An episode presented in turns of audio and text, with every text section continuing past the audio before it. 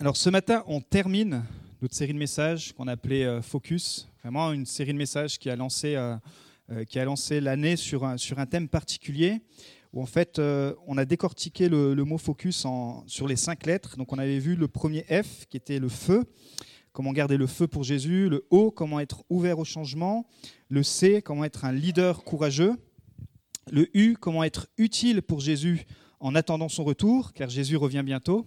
Amen. Et ce matin, le S, qu'est-ce que ça pourrait être le S? Salut, ça aurait pu être ça, ouais. Sanctification, ouais, j'y ai pensé. Service, c'était un peu en lien avec euh, utile. Sacrifice, sanctification. Allez-y, ça y est, on va encore se faire allumer ce matin. Non. Ce matin, c'est sur le lieu secret. Et on va voir combien c'est important que dans le focus, dans la présence de Dieu, comment maintenir ou comment avoir un lieu secret et à quoi sert le lieu secret de sa présence. Et c'est Jésus qui nous en parle, on va lire dans Matthieu 6, verset 5. Lorsque tu pries, ne sois pas comme les hypocrites. Waouh! Jésus, il était, était direct, quoi. Lorsque tu pries, ne sois pas comme les hypocrites. Ils aiment prier debout dans les synagogues et au coin des rues pour être vus des hommes. Je vous le dis en vérité, ils ont leur récompense. Mais toi, le disciple de Jésus-Christ, l'enfant de Dieu, celui qui aime sa présence, mais toi, quand tu pries, entre dans ta chambre, ferme ta porte et prie ton Père qui est là dans le lieu secret. Et on oublie souvent la fin du verset. Et ton Père qui voit dans le secret te le rendra ouvertement. Waouh. Alors le lieu secret, secret, ça vient du grec kryptos, qui veut dire littéralement secret, être caché, ça veut dire un lieu secret. Et Jésus nous encourage, encourage ses disciples à rencontrer Dieu dans un lieu secret, dans cet endroit où il va y avoir la présence de Dieu, dans cet endroit où on peut être, puisque c'est le thème, où on peut être focus, on peut être centré, on peut être centralisé sur Dieu, à développer une prière, une vie d'intimité, une prière où on va pouvoir être centré sur la présence de Dieu. Personne va te voir, Là, le dimanche, on se voit prier, on se voit louer les uns les autres, et c'est très bien. Mais il y a un moment donné où tu dois être dans ce lieu secret où personne ne va te voir, mais Dieu va te voir, et lui, il va te rendre ça ouvertement. C'est-à-dire que quand euh, tu ne tu peux pas faire ton ministère, on est tous appelés au ministère, c'est-à-dire à, servir les gens, à aimer Dieu, tu peux pas avoir un, ministère ouvert aux autres, avec puissance, si dans ton intimité avec Dieu, euh, Dieu t'a pas équipé de cette puissance. Et ce matin, on va voir à travers deux personnages, euh, la vie, dans la vie d'Élie et la vie d'Ésaïe, à quoi sert le lieu secret, où on peut le trouver, comment l'identifier, et puis surtout quels sont aussi les bénéfices du lieu secret. Alors Élie, pour ceux qui sont familiers avec euh, l'histoire d'Élie, je, vais quand même aussi m'adresser peut-être à ceux qui sont moins familiers, mais Élie, c'était vraiment l'homme de Dieu de puissance. C'était euh, ce prophète, il, est, il était tellement euh, mis en valeur, j'ai envie de dire qu'il est apparu aux côtés de Moïse lors de la transfiguration avec Jésus, et sa mission n'était pas facile. Parce que lui, il avait des messages de confrontation. Lui, avait des messages où il fallait qu'il ramène le peuple à Dieu, et il était toujours en confrontation. Ces messages étaient très mal reçus, et c'est pour ça que euh, la plupart d'ailleurs de ces messages qui étaient inspirés de Dieu étaient rejetés, et ça va le conduire dans une solitude, ça va le conduire à, marcher seul, ça va le conduire à, être, comme on va le voir, à passer euh, du temps, du temps très douloureux. Euh, c'est souvent ce qui va le conduire à s'isoler des autres il a prédit, là dans, dans, le cas particulier, il a prédit le début et la fin d'une sécheresse de trois ans. Il a aussi, dans les miracles qu'il accomplit, il a ressuscité un enfant. Il va faire tomber le feu du ciel pour confondre justement les faux prophètes. Et il accomplit de grands miracles. Mais en fait, on pourrait être impressionné par euh, euh, tout le côté spectaculaire de la vie d'Élie, mais quand on regarde bien sa vie, c'est qu'Élie avait un secret, et son secret, c'était le lieu secret. Le secret de sa puissance, le secret de son ministère ouvert, c'était son lieu secret. J'aimerais te dire que ce matin, tu peux avoir ton secret, le secret de la présence de Dieu, où tu vas voir que Dieu te voit en secret et te le rendra aussi ouvertement. Alors premièrement, on va voir que pour lui, ce lieu secret, ça a été le désert. Et le, le désert, c'est le lieu secret de la restauration. On va lire dans 1 roi à partir du verset 19 euh, des versets 1, 1 à 8. Akab rapporta à Jézarel tout ce qu'avait fait Élie et la manière dont il avait tué par l'épée tous les prophètes. Jézabel envoya alors un messager à Élie pour lui dire Que les dieux me traitent avec la plus grande sévérité si demain, à la même heure, je ne te fais pas ce que tu leur as fait. Voyant cela, Élie se leva et partit pour sauver sa vie. Il est là à Barsheba, une ville qui appartient à Juda, et il y laissa son serviteur. Quant à lui, il marcha toute une journée dans le désert. Puis il s'assit sous un genêt et demanda la mort en disant C'est assez maintenant, Éternel, prends-moi, prends la vie, car je ne suis pas meilleur que mes ancêtres. Il se coucha et s'endormit sous un genêt. Et voici qu'un ange le toucha et lui dit Lève-toi et mange. Élie regarda et il vit à son chevet un gâteau cuit sur des pierres chauffées, ainsi qu'une cruche d'eau.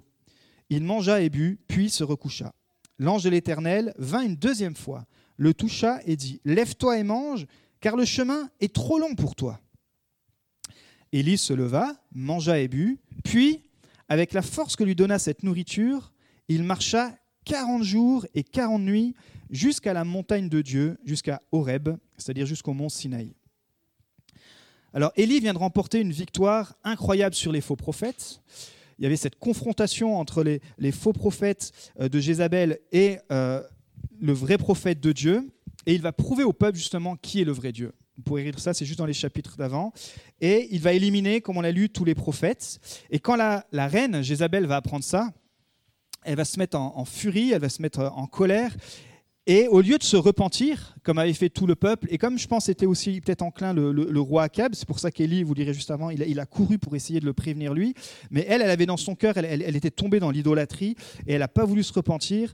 Alors, au lieu, au lieu de se repentir, elle va le menacer de mort. Et alors Élie, contre toute attente, lui qui vient d'avoir la plus grande des victoires pour le peuple, euh, lui qui vient de faire tomber le feu, lui qui vient de, euh, euh, ramener la pluie, etc., il va s'enfuir. Sous la menace de cette femme, il va s'enfuir, et pas n'importe où, il va, arriver à Beersheba, où il va demander à son serviteur aussi de le laisser seul. Il dit, écoute, là je dois passer par une période, je vais être tout seul. Donc il va se retrouver seul, et il va partir dans le désert. Et si vous êtes déjà allé dans le désert, je ne sais pas s'il y en a qui sont déjà allés dans le désert, ou dans des lieux très arides. Moi, je me rappelle euh, euh, en, Israël, qu'on a traversé des parties du désert. Bah, effectivement, quand on s'imagine que là, il va partir dans le désert tout seul, sans nourriture et sans eau, il part littéralement à la mort. il en a vraiment assez, c'est d'ailleurs, il va le dire. Hein. Et à la fin d'une journée, il va quand même il va trouver un genêt, il va, il va s'asseoir sous ce genêt, mais il va demander la mort.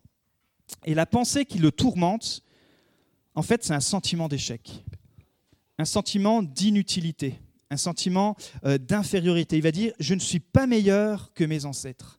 Et ça, ça va le tourmenter. Il dit, mais je ne suis pas meilleur que mes ancêtres. C'est-à-dire que malgré tout ce que j'ai déployé, malgré toute la puissance de Dieu, eh bien, cette Jézabel, je n'ai pas réussi quelque part à la convertir. Elle reste sur sa, elle reste sur sa situation, elle reste dans, sa, dans ses fausses doctrines, elle est encore avec ses faux prophètes, etc. Elle veut encore, et elle en veut en plus encore à ma vie. Et donc, il est épuisé spirituellement, physiquement, il tombe en dépression. Quand vous êtes seul dans le désert, sans eau et en dépression, vous avez peu de chances de survie, je pense. Mais, Dieu prend toujours soin de ses enfants. Et ici, il envoie un ange, un ange va venir à son secours et il va lui apporter de la nourriture. Et Élie va manger, il va se restaurer, et il est tellement fatigué, tellement épuisé qu'il va se recoucher. Et une deuxième fois, l'ange va venir, peut-être le lendemain en tout cas, il va revenir et va lui refaire à nouveau à manger. Et là, il va lui donner ce repas, et on ne sait pas vraiment les échanges qu'il va avoir avec l'ange, mais ça va tellement lui donner du courage. Il lui dit le chemin, il est loin, là, jusqu'à où tu veux aller. Il a compris qu'il veut aller jusqu'au mont Horeb, jusqu'au mont Sinaï, qu'il veut traverser toute, cette période, tout ce temps. Il va pas l'en dissuader. Il dit pas, oulala, là là, tu, tu pars au casse mais il va l'équiper pour traverser ce temps de désert, pour traverser ce lieu de désert. Il va dire, OK, tu vas aller jusque-là, je vais t'équiper, et ce que je vais te donner, ça va te permettre de marcher 40 jours, 40 nuits. 40 jours de marche. Et quand vous regardez un petit peu les, distances géographiques, alors c'est compliqué effectivement euh, à calculer au, kilomètre près, mais on estime à peu près, les, commentateurs s'accordent pour dire qu'il y avait environ 300 kilomètres. Il va faire 300 kilomètres à pied pour partir sur le mont Sinaï, là où Moïse avait reçu la révélation de Dieu, là où il sait que peut-être il va pouvoir se reconnecter avec Dieu, mais en tout cas il va y avoir ce cheminement. Et pendant 40 jours, il va partir avec cet état d'esprit où il est complètement euh, épuisé spirituellement, mais on va voir que ce travail, cette marche, et on sait que 40 dans la Bible, c'est un chiffre qui est, qui est aussi symbolique. C'est le chiffre, par exemple, dans lequel, pendant lequel les enfants de Dieu ont, tourné pendant 40 ans dans le désert, euh, etc. Et lui, pendant ces 40 jours, ça va être aussi significatif pour lui, parce qu'il va y avoir un, un, moment décisif, il va y avoir une nouvelle saison. Pour Élie, c'est le temps du désert, mais dans ce temps de désert, ça va être son lieu secret. Ce lieu secret où pendant 40 jours, il va pouvoir être avec, avec Dieu et il va certainement pouvoir le découvrir d'une nouvelle façon. Le lieu de la restauration, le désert, un temps de grâce. Et peut-être que toi, cette année, tu, tu, te trouves dans ce désert spirituel, ou tu te trouves dans ce désert où tu dis, mais je suis épuisé physiquement, mentalement, je, même par rapport à Dieu, peut-être tu, as l'impression d'avoir déployé ton zèle et tu as l'impression d'être épuisé. Et j'aimerais te dire que Dieu va t'accompagner durant ce temps de désert. Et peut-être que, comme Élie, il va falloir 40 jours, ça va être ce temps décisif, mais il va toujours y avoir une nouvelle saison derrière. Il va toujours y avoir quelque chose derrière. Et pendant ce temps de désert, qu'est-ce qui va se passer? C'est qu'Élie, il va survivre miraculeusement. En fait, Dieu va lui donner tout ce qu'il faut pour tenir pendant 40 jours et 40 nuits. Et vous savez, ce n'était pas les routes comme aujourd'hui, c'est-à-dire les routes, elles étaient remplies de dangers, euh, remplies d'animaux sauvages. Il, pouvait se passer sur 300 km, surtout sur, dans ces lieux-là, il pouvait se passer toutes sortes de choses, surtout tout seul. Mais il va découvrir Jésus vraiment d'une nouvelle façon. Ce Dieu qui est ce bon berger, qui veut dire Je vais te guider, moi. Je vais être ta lumière durant ce temps de désert. Je vais chaque pas, chaque jour, je vais être avec toi. Je vais te protéger. La nuit, quand tu auras froid, je serai là pour t'emmener au bon endroit. Je vais pourvoir à tes besoins. Et Élie, en fait, qui avait ce, cette, marque en lui où il dit Je ne suis pas meilleur que mes, que mes ancêtres, je ne suis pas meilleur que les pasteurs d'avant, je ne suis pas meilleur que, euh, que les autres chrétiens, je ne suis pas meilleur que les autres églises, je ne suis pas meilleur. Et bien finalement, pendant ce processus, Dieu, le Saint-Esprit, il va pouvoir retravailler son identité. Et il va arriver à ce point où il va comprendre qu'il n'a pas besoin d'être meilleur. Parce qu'il connaît celui qui est meilleur.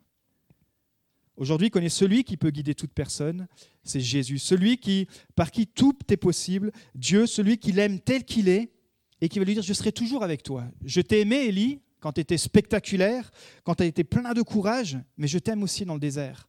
Je suis avec toi quand personne ne te voit, quand tu es dans ce lieu secret, et quand, et quand dans, cette marche, dans cette démarche même, tu, tu parais vouloir réclamer la mort, mais tu restes l'oreille attentive à ce que je puisse te parler. Et Élie va être dans ce processus où finalement son identité, elle était vraiment calquée sur le fait de pas je vais être meilleur que les autres. Est-ce qu'il y avait un peu de ça? On ne sait pas, mais en tout cas, ça va être son, ça a été son point d'achoppement, dire mais je suis pas meilleur que les autres, et ça l'a fait tomber vraiment dans la dépression. Là, il va comprendre, tu n'as pas besoin d'être meilleur que les autres. Tu as besoin dans le lieu secret simplement de découvrir un Jésus, Dieu qui t'aime, tel que tu es, quand tu es en haut de la montagne, quand tu fais des miracles, mais aussi quand tu passes par ces, par ces temps où tu maîtrises pas tout, où tu contrôles pas tout, où, par, euh, parfois tu aimerais que toutes les situations spirituelles soient réglées, où tu aimerais que lui, il, voulait tellement, il aimait tellement le peuple, il avait ce message de Dieu qu'il fallait que le peuple revienne à Dieu, mais il se dit, purée, c'est pas possible, les leaders principaux, Akab et Jézabel ne se tournent pas vers toi, Dieu. Ma mission n'a servi à rien. Tout mon zèle que j'ai déployé n'a servi à rien. Je ne suis pas meilleur. Je n'ai pas réussi à les convertir il va comprendre que finalement tout ce travail-là, c'est à Dieu, au Saint-Esprit de le faire. Et parfois, on peut être dans des déserts spirituels parce qu'on a, tellement donné pour Dieu, on a tellement voulu faire des choses pour Dieu et on voit peu de fruits, peu, de fruits. on se dit, mais Seigneur, finalement, est-ce que, est que ça a marché? Le Seigneur te dit, t'inquiète pas. J'ai tout entre mes mains et quand c'est moi qui devrais donner la victoire finale, je prendrai les choses entre mes mains. Pour l'instant, comprends que moi, je t'aime tel que tu es quand tu es dans le miraculeux, mais je t'aime encore plus quand on est dans ces temps d'intimité, dans ces 40 jours. Et il va y avoir un shift. Le désert, un lieu de restauration. On a chanté ce matin un lieu de grâce, un lieu où on apprend loin de tout ce qui se passe autour du monde. Là, pendant 40 jours, il est isolé. Un lieu où il va pouvoir euh, réfléchir à ce qu'il a fait, mais réfléchir surtout à ce que Dieu a fait et ce qu'il va faire pour lui, un Dieu où il va être changé. Alors finalement, il arrive au mont Horeb, au bout de 40 jours, au mont Sinaï, et ça, on voit ça dans la, suite des versets. Là, il entra dans la grotte et il passa la nuit. Or, la parole de l'Éternel lui fut adressée. Que fais-tu ici, Élie? Il répondit, J'ai déployé tout mon zèle pour l'Éternel, le Dieu de l'univers. En effet, les Israélites ont abandonné ton alliance. Ils ont démoli tes autels et ont tué tes prophètes par l'épée.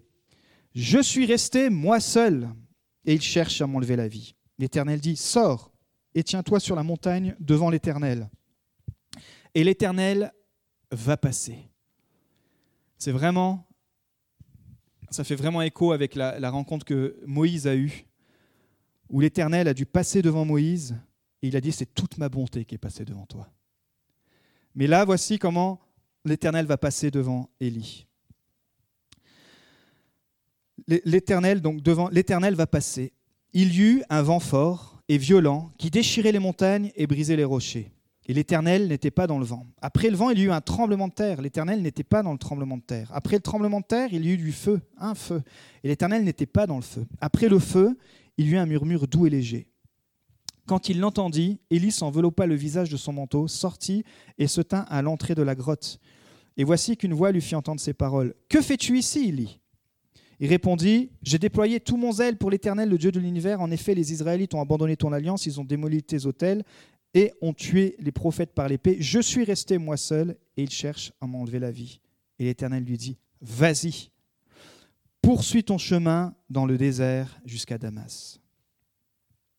La grotte, c'est le lieu secret de la nouvelle révélation pour Élie. Il a eu ce temps de nouvelle restauration et maintenant il va dans une nouvelle étape, la grotte, le lieu secret de la nouvelle révélation. Dieu va se manifester d'une nouvelle façon à Élie. Élie va lui, Dieu va lui montrer à Élie l'ancien modèle. Il va lui dire, voilà comment tu fonctionnes, Élie. Toi, tu fonctionnes dans la puissance. Il y a le vent, ça fait du bruit, ça déchire, c'est spectaculaire. Il y a les tremblements de terre, ça, fait, ça tremble, ça, ça secoue, ça effraie, il y a du feu, ça brûle, ça consume. Mais Dieu, mais regarde, dans cet ancien modèle, pour ta saison à toi, là, dans cette grotte, dans ce moment de révélation, je vais plus être là-dedans. Et Dieu va passer dans un doux, dans un murmure doux et léger. Il va dire, voilà maintenant. Voilà maintenant le nouveau fonctionnement. Ce lieu secret où tu étais peut-être habitué à certaines choses, un ancien modèle. Pour toi, dans cette nouvelle saison, on va aller dans un nouveau modèle. Et le nouveau modèle, c'est un murmure doux et léger. Dieu est le Dieu du lieu secret. Et ce murmure doux et léger, Élie appris à le connaître dans ce temps de désert. Dans ce temps où il n'était pas, comme on, dit dans le ministère, dans ce temps où il n'était pas exposé, mais dans ce temps où il était seul à seul, où il a dû apprendre à discerner la voix du bon berger, qui a dû le guider sur le bon chemin, qui l'a protégé. Et il n'a pas vu de tremblement de terre durant ces 40 jours, il n'a pas vu de vent, il n'a pas vu de feu. Et d'ailleurs, Dieu va lui dire toutes ces choses, c'était avant. Mais maintenant, pour toi, Élie, c'est le lieu secret, c'est un nouveau, une nouvelle étape, une nouvelle saison. Alors, Élie va sortir de sa grotte et Dieu va lui dire maintenant, on peut y aller ensemble. Et Dieu l'envoie, vas-y, poursuis ton chemin.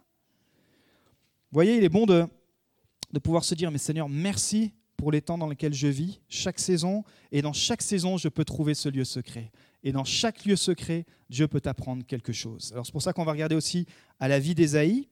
C'est dans le lieu secret qu'Ésaïe a reçu des choses incroyables. Ésaïe 6, Verset 1. L'année de la mort du roi Osias, j'ai vu le Seigneur assis sur un trône très élevé, le bord inférieur de son vêtement remplissait le temple. Des séraphins se tenaient au-dessus de lui, ils avaient chacun six ailes, deux dont ils se couvraient le visage, deux dont ils se couvraient les pieds, et deux dont ils se servaient pour voler. Ils se criaient l'un à l'autre, Saint, Saint, Saint est l'Éternel, le Maître de l'univers. Sa gloire remplit toute la terre. Les montants des portes se sont mis à trembler à cause de la voix qui retentissait et le temple a été rempli de fumée.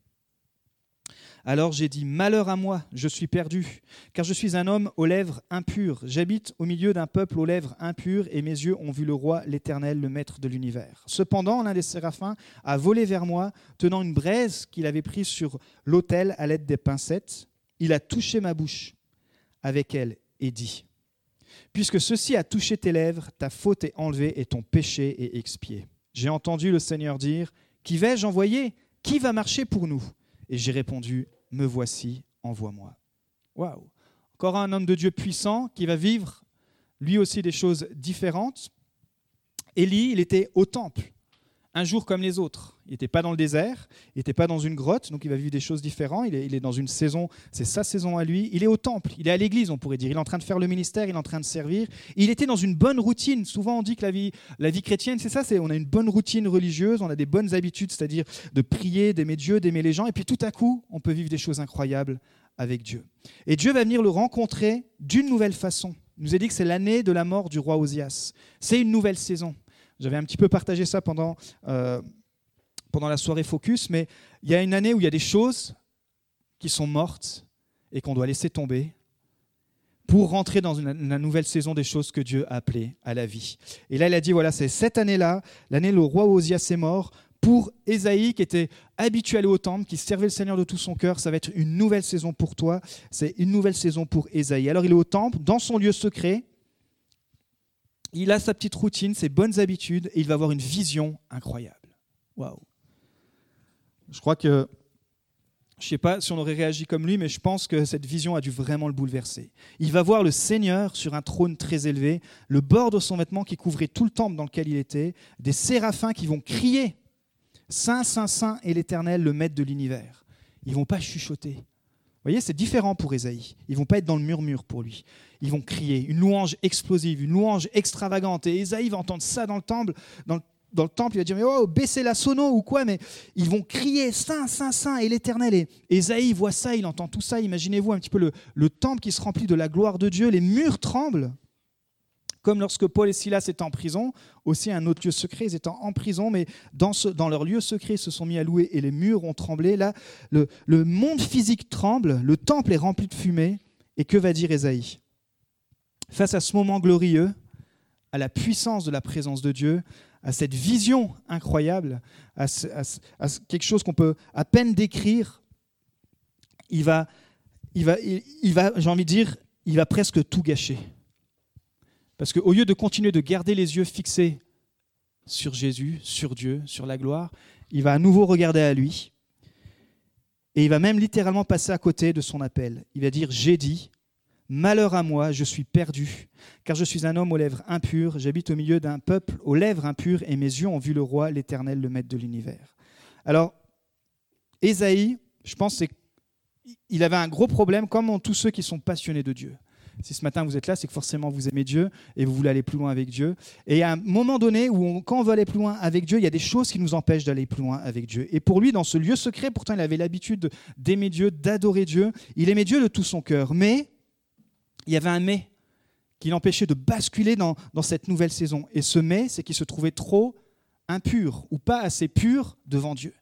Il se culpabilisait, il, se condamnait lui-même, il dit mais j'ai des lèvres impures et du coup il, avait une mauvaise identité, une mauvaise image de lui-même. Il avait ce, côté où il disait mais j'aime Dieu, je, l'aime de tout mon cœur, mais je me trouve trop impur et jamais je pourrai aller plus loin avec lui. Mais le temple, c'est le lieu secret du pardon. Dieu va pas laisser tomber Esaïe, il va dire, ah bah oui, c'est clair. Si moi je connaissais ta vie secrète, si les gens connaissaient ta vie secrète comme moi je la connais, ah bah c'est sûr que les gens pourraient dire que ta vie elle est, elle est vraiment impure. Si moi je, si les gens on pouvait, ils pouvaient étaler ta vie sur le mur blanc, euh, oui certainement, ils pourraient dire, tout le monde pourrait dire, tu es impur.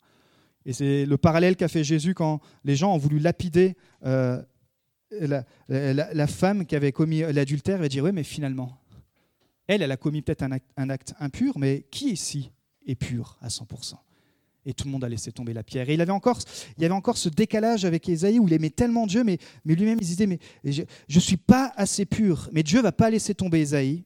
Son serviteur, il est là dans le lieu secret, il est sincère.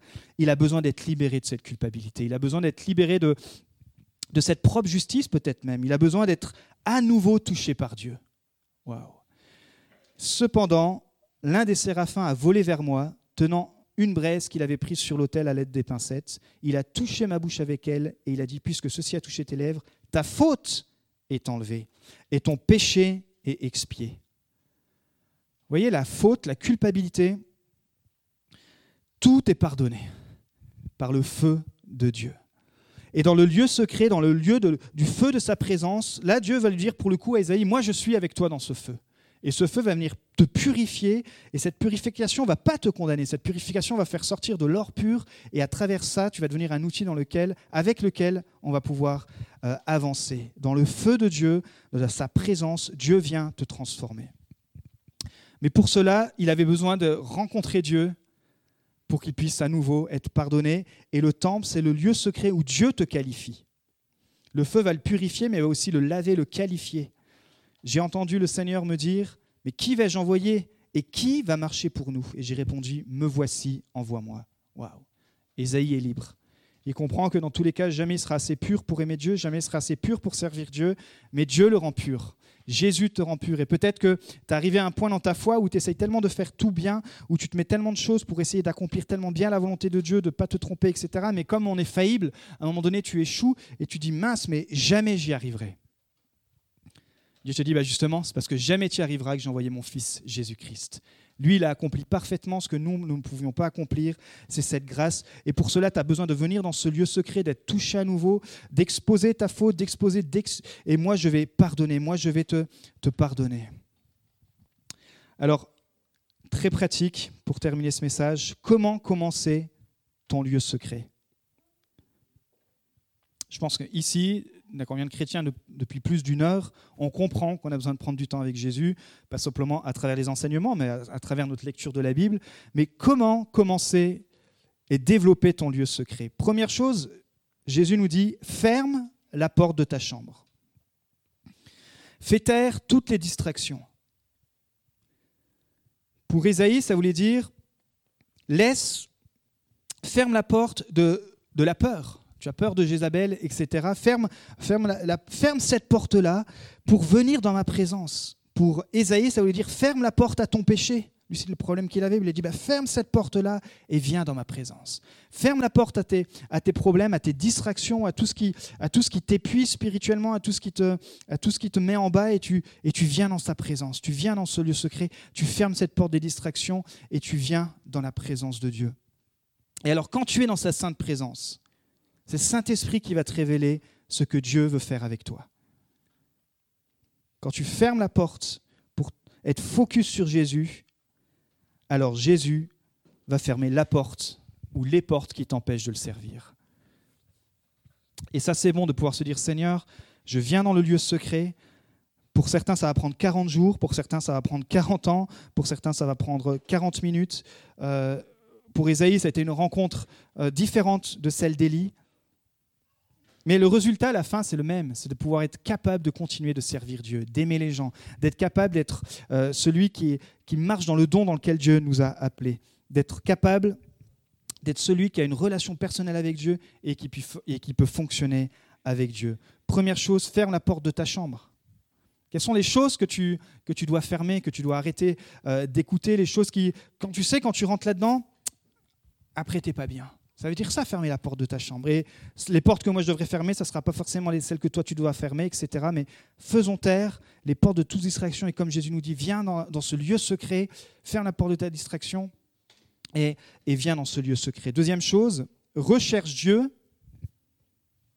plus que sa présence. Et ça, c'est important de le dire, parce que sinon on devient que des chrétiens émotionnels. Et quand on vit un bon moment ou quand, bah tiens, ce matin j'ai ressenti la présence de Dieu, ah ben non, ce matin je ne l'ai pas ressenti. Et une autre fois, elle est un petit peu comme ça, euh, euh, elle, elle, elle, flotte. Et quand je ressens la présence de Dieu, bah, ok, Dieu est là. Ou quand je ne ressens pas la présence de Dieu, Dieu n'est pas là. Non, elle a dit, tu vivras pas parce que tu vois, tu vivras par la foi. Même quand je ne le sens pas, Dieu est là. Même quand je ne le vois pas, Dieu est là.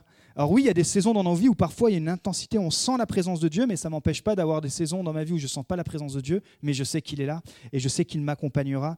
Ne recherche pas Dieu plus que sa présence. Recherche Dieu pour qui il est. Apprends à découvrir Dieu pour ce qu'il est et pas simplement pour ce qu'il fait. Le vent, la puissance, les miracles, les tremblements, etc. Oui, c'est bien ça. Mais souvent, Jésus reprenait ceux qui le suivaient juste pour les miracles.